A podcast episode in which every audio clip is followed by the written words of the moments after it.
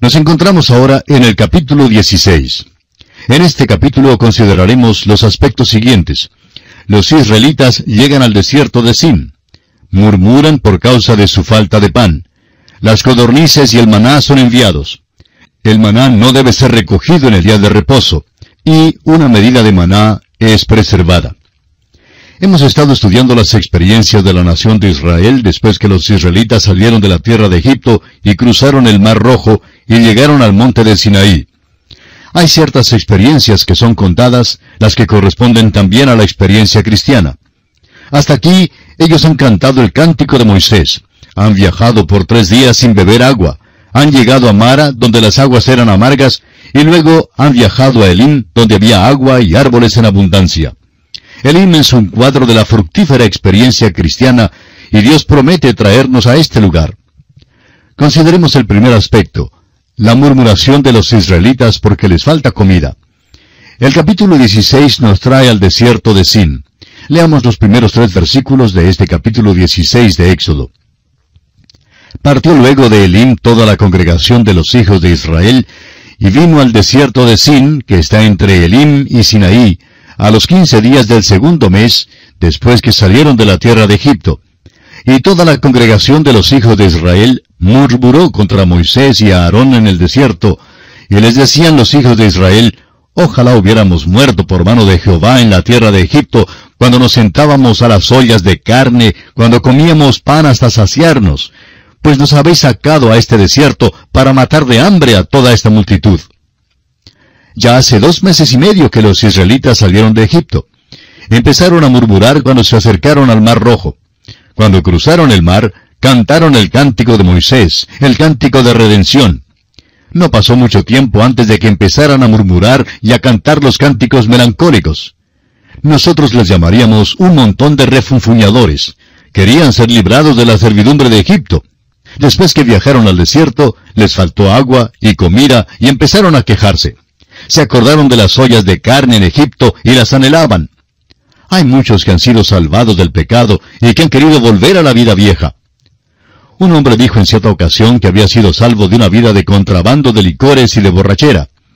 Cuando se convirtió, conocía todos los sitios de contrabando que había en aquella ciudad donde vivía, y durante los primeros meses después de su salvación ni siquiera se atrevió a acercarse a ninguno de esos lugares porque bien sabía que entraría en ellos. Él decía, Miré atrás a aquellas viejas ollas de carne, pero gracias a Dios que hoy en día las odio. Consideremos ahora el segundo aspecto en este capítulo 16, la provisión del maná y las codornices. Dios no tenía ninguna intención de dejar que los israelitas murieran de hambre. Su plan era el de guiarles por el desierto y él había prometido cuidarlos a todos. Leamos ahora los versículos 4 al 7 de este capítulo 16 de Éxodo que estamos estudiando. Y Jehová dijo a Moisés, He aquí yo os haré llover pan del cielo, y el pueblo saldrá y recogerá diariamente la porción de un día, para que yo lo pruebe si anda en mi ley o no. Mas en el sexto día prepararán para guardar el doble de lo que suelen recoger cada día. Entonces dijeron Moisés y Aarón a todos los hijos de Israel, En la tarde sabréis que Jehová os ha sacado de la tierra de Egipto, y a la mañana veréis la gloria de Jehová porque él ha oído vuestras murmuraciones contra Jehová. Porque nosotros, ¿qué somos para que vosotros murmuréis contra nosotros?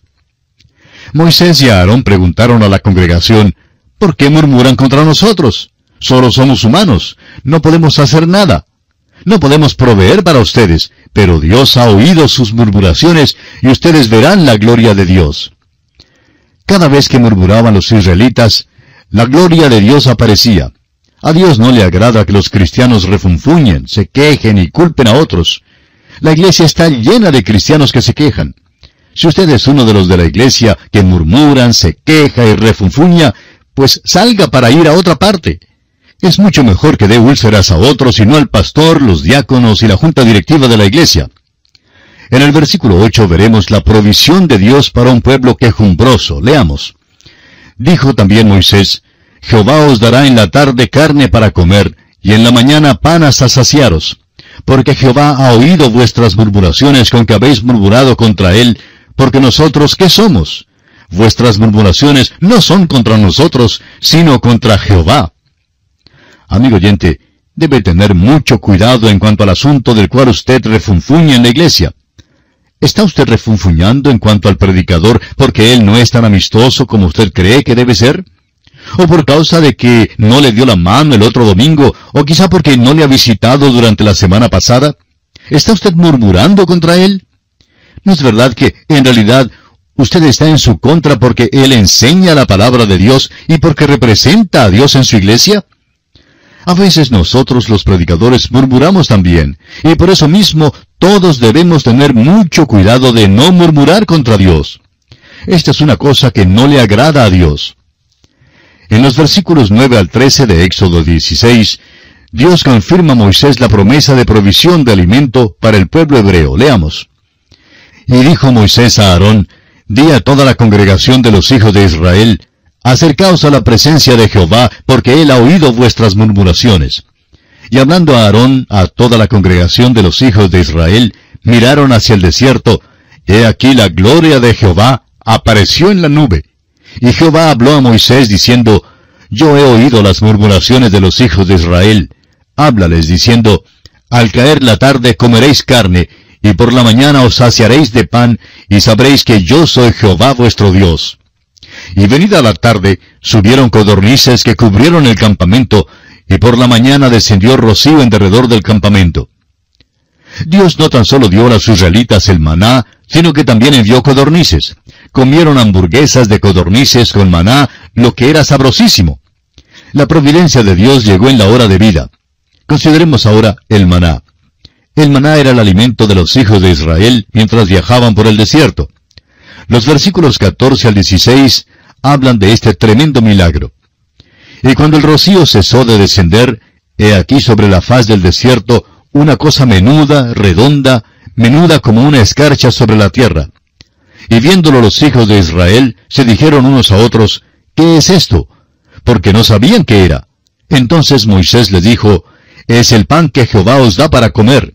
Esto es lo que Jehová ha mandado recoged de él cada uno según lo que pudiere comer, un gomer por cabeza, conforme al número de vuestras personas, tomaréis cada uno para los que están en su tienda. Los israelitas debían recoger solamente el maná suficiente para cada día. En el día anterior al día de reposo, debían recoger el suficiente maná para dos días, porque maná no aparecería en el día de reposo. Bien, amigo oyente, nuestro tiempo ha concluido y tenemos que detenernos aquí. Que Dios le bendiga es nuestra ferviente oración. Continuamos hoy, amigo oyente, nuestro recorrido por el libro de Éxodo. En nuestro programa anterior estábamos considerando el maná, y dijimos que el maná era el alimento de los hijos de Israel mientras viajaban por el desierto. Los israelitas debían recoger solamente el maná suficiente para cada día. En el día anterior al día de reposo debían recoger lo suficiente para dos días, porque el maná no aparecería en el día de reposo. Leamos ahora los versículos 19 al 21 de Éxodo 16. Y les dijo Moisés, Ninguno deje nada de ello para mañana.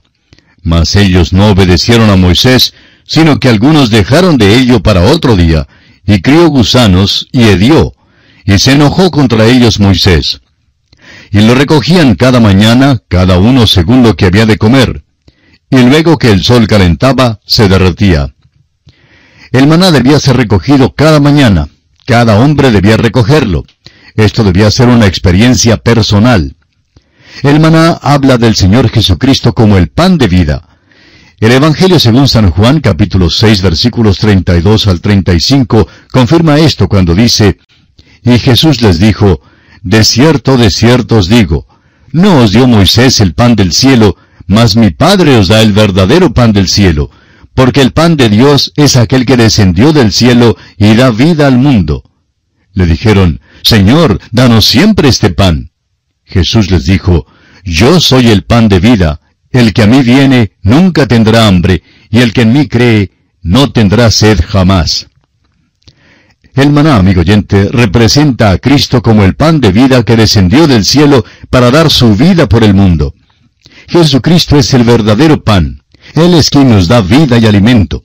Leamos ahora los versículos 25 y 26 de este capítulo 16 de Éxodo. Y dijo Moisés, Comedlo hoy, porque hoy es día de reposo para Jehová. Hoy no hallaréis en el campo. Seis días lo recogeréis, mas el séptimo día es día de reposo, en él no se hallará. El día de reposo fue dado a Israel antes de darse formalmente la ley. El versículo 31 ahora, y la casa de Israel lo llamó maná, y era como semilla de culantro, blanco, y su sabor como de hojuelas con miel. ¿Cómo describiría usted el maná? Es difícil explicarlo. Era una comida maravillosa que contenía todas las vitaminas que Israel necesitaba, y tenía un sabor a casi cualquier clase de comida que ellos quisieran o que a ellos se les ocurriera. Era una comida provocativa, pero causó que la gente extranjera se quejara. En el libro de Números, capítulo 11, versículos 4 y 5, se relata un incidente que nos ayuda a comprender correctamente en cuanto al maná. Dice en este pasaje, y la gente extranjera que se mezcló con ellos tuvo un vivo deseo, y los hijos de Israel también volvieron a llorar y dijeron, ¿quién nos diera a comer carne? Nos acordamos del pescado que comíamos en Egipto de balde, de los pepinos, los melones, los puerros, las cebollas y los ajos. Hasta aquí el pasaje de Números capítulo 11. La gente extranjera deseaba estos alimentos en el desierto, estando lejos de la tierra de Egipto.